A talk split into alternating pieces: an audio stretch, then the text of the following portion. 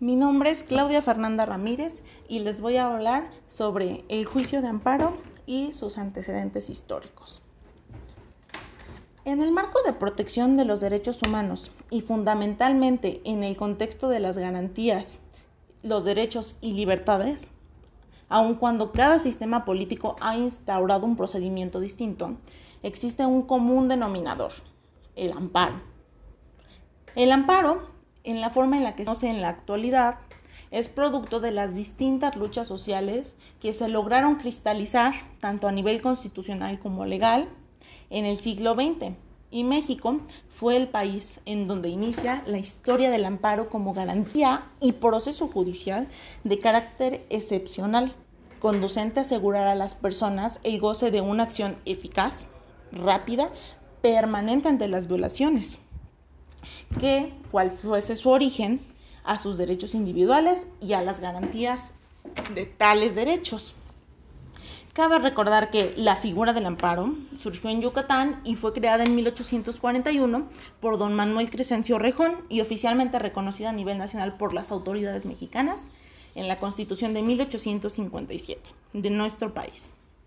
Y es de destacar que el amparo mexicano ha influido desde el siglo XIX en la creación de distintas modalidades de amparo constitucional en el resto de Latinoamérica, como por ejemplo en Argentina, Colombia, El Salvador, Paraguay, Perú, Chile, Venezuela, entre otros.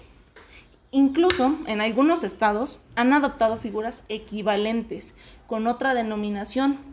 Tal es el caso de Brasil, con su mandato de Segurancam, en Chile como recurso de protección y en Colombia como acción tutelada. Pero para adentrarnos más y comprender de mejor manera cómo es que el amparo es lo que es actualmente, nos remontamos al régimen colonial, cuando la autoridad suprema en las colonias españolas de América pues era el mismo rey de España, ¿no? Quien está representado o estaba representado por virreyes o capitanes generales, según la importancia de la colonia de que se trate.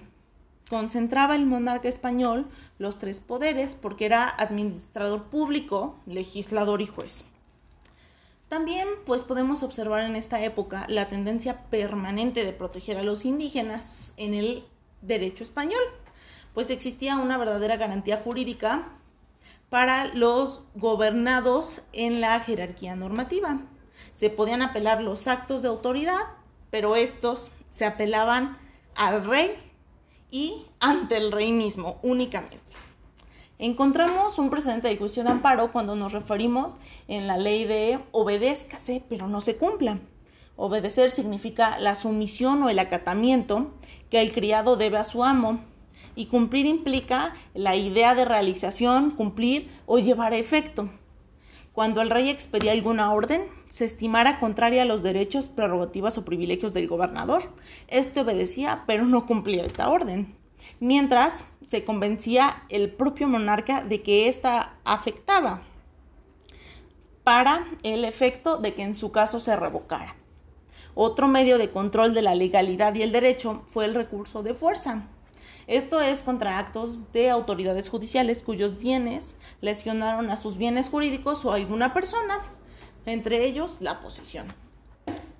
También otro antecedente importante al amparo es la Constitución de Apatzingán, pues en esta se consagraron diversas garantías a favor de los individuos, pero no expresó cómo podía ejercerse un medio tutelador por el cual se hacen respetar tales derechos, aunque si así hubiese sido, como no estuvo vigente nunca esta constitución, pues no podría considerarse que es un antecedente como tal del juicio de amparo. También tenemos la Constitución Federal de 1824, pues fue esta la que tuvo el mérito de ser el primer ordenamiento que estructuró al México que acababa de consumar su independencia. En cuanto a la declaración de las garantías individuales, pues es deficiente, ¿no? Por lo tanto, pues esta constitución Tampoco consigna medio jurídico de tutelarlas. Sin embargo, la Constitución Centralista de 1836, con las siete leyes constitucionales, cambian el régimen federativo por el centralista, manteniendo la separación de poderes. La característica de este cuerpo normativo es la creación de un superpoder llamado el Supremo Poder Conservador, fruto de la imitación del Senado Constitucional de Sieyes, eh, habiendo sido su propugnador Francisco Manuel Sánchez de Tagle. Estaba pues este organismo integrado por cinco miembros cuyas facultades eran desmedidas, hasta el punto de constituir una verdadera oligarquía. Fue su primordial función era velar por la conservación del régimen constitucional más su ejercicio diferencia mucho de asemejarse al desplegado por el Poder Judicial Federal en la Constitución de 1857 y vigente. Pues este denominado Poder Supremo Conservador no era como lo que es los tribunales de la Federación de índole jurisdiccional, sino era meramente político y sus resoluciones tenían validez erga omnes, ¿no?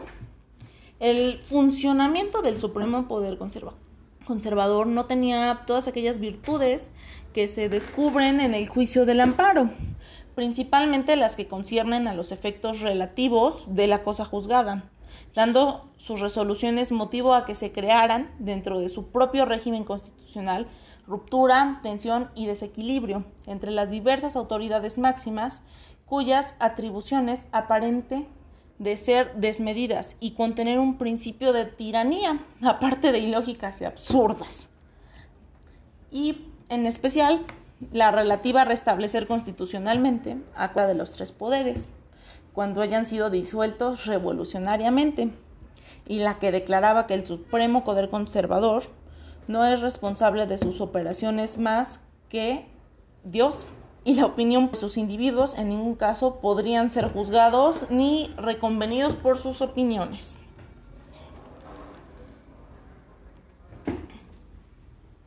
También, y a partir de ello, se palpó la necesidad de reformar las siete leyes constitucionales de 1836.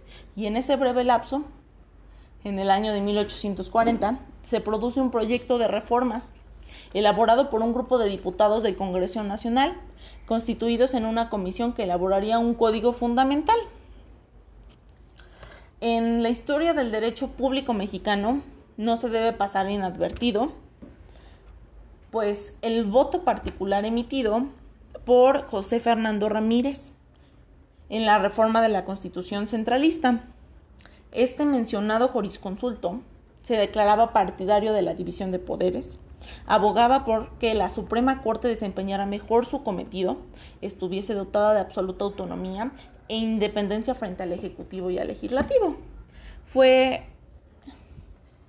José Ramírez en quien podemos advertir la influencia del sistema de control constitucional imperante en la Constitución, al apuntar su voto la conveniencia de que, México de que en México existiera un medio de mantener el régimen constitucional.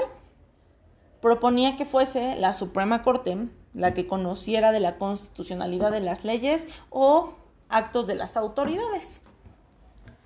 Y por último, que es donde empezamos, la Constitución Yucateca de 1840.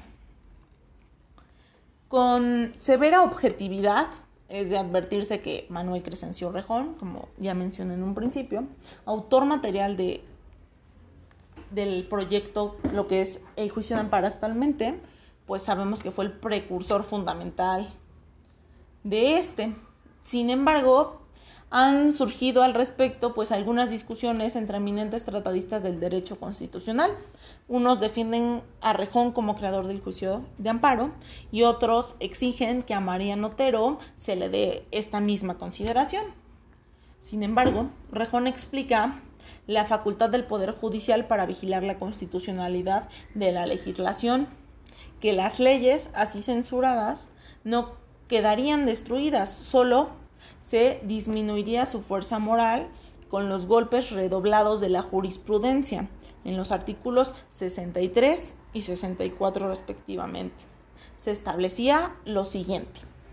Los jueces de primera instancia ampararán en el goce de los derechos garantizados por el artículo anterior.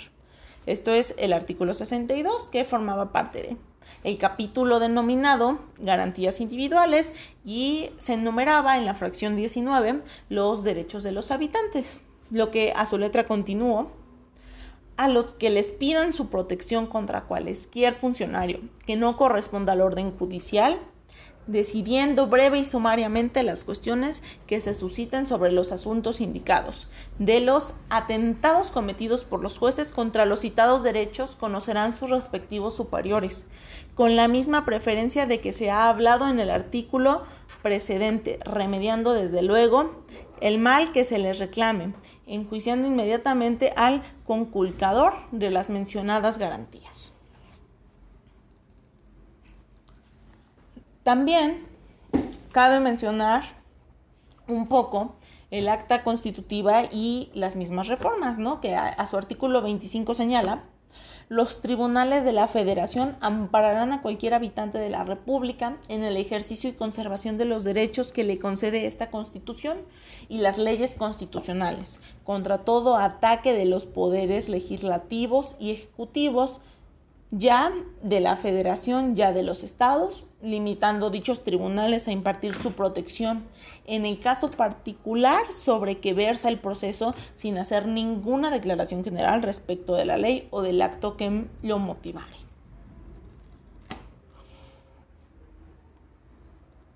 Siendo así, conocemos un poco en esta primera parte de lo que viene siendo y cómo se va cimentando el amparo en nuestro país y qué hechos y motivos provocan que el amparo emerja de esta forma hasta lo que tenemos en la actualidad. Agradezco mucho.